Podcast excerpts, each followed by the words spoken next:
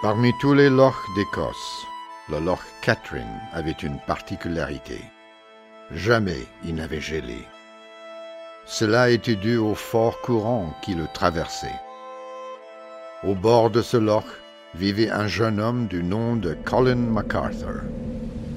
Dans sa petite cabane, il jouait souvent de la cornemuse. Doté d'un caractère joyeux, il était apprécié de tous, mais aux yeux des pieux villageois, il avait un défaut. Il n'allait jamais à l'église. Un jour qu'il jouait de la cornemuse à la fête du village, Colin remarqua une belle demoiselle du nom de Kate. Kate regarda Colin et ils tombèrent mutuellement amoureux. Si Kate était éprise de Colin, la famille de Kate doutait du sérieux du garçon. Kate consentit à mettre Colin à l'épreuve. S'il l'aimait vraiment, il l'accompagnerait à la messe de Noël. Quand il l'apprit, Colin était bien embêté. Mais l'amour était plus fort. Le soir de Noël, Colin se préparait pour la messe quand il vit un homme se présenter à la porte de sa cabane.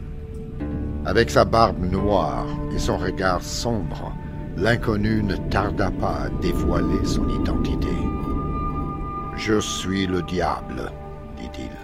Si tu restes avec moi ce soir, je ferai de toi le meilleur joueur de cornemuse de toute l'Écosse, et tout le monde t'enviera. Colin hésita, s'imaginant en glorieux musicien, mais il recouvra rapidement ses esprits. Il avait fait une promesse à Kate, et la tiendrait. Devant sa détermination retrouvée, le diable se retira. Mais c'était mal de connaître le malin. Au moment de prendre sa barque pour traverser le Loch, le jeune homme ne la trouva pas. Le diable l'avait volée. Colin se voyait déjà perdre l'amour de Kate quand le lac se para de curieux reflets. Ce n'était plus de l'eau, mais de la glace. Alors qu'il courait pour franchir le loch, Colin entendit les pas du diable qui essayait de le rattraper. À peine eut-il atteint la rive que la glace commença à se fendiller, engloutissant le diable aussi vite qu'il était arrivé. Colin retrouva Kate et ce fut la seule fois que l'on vit le Loch Catherine ainsi gelé.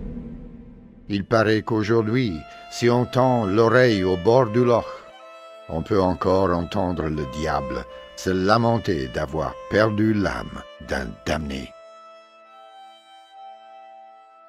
Sir Edwards, Sir of Scotland.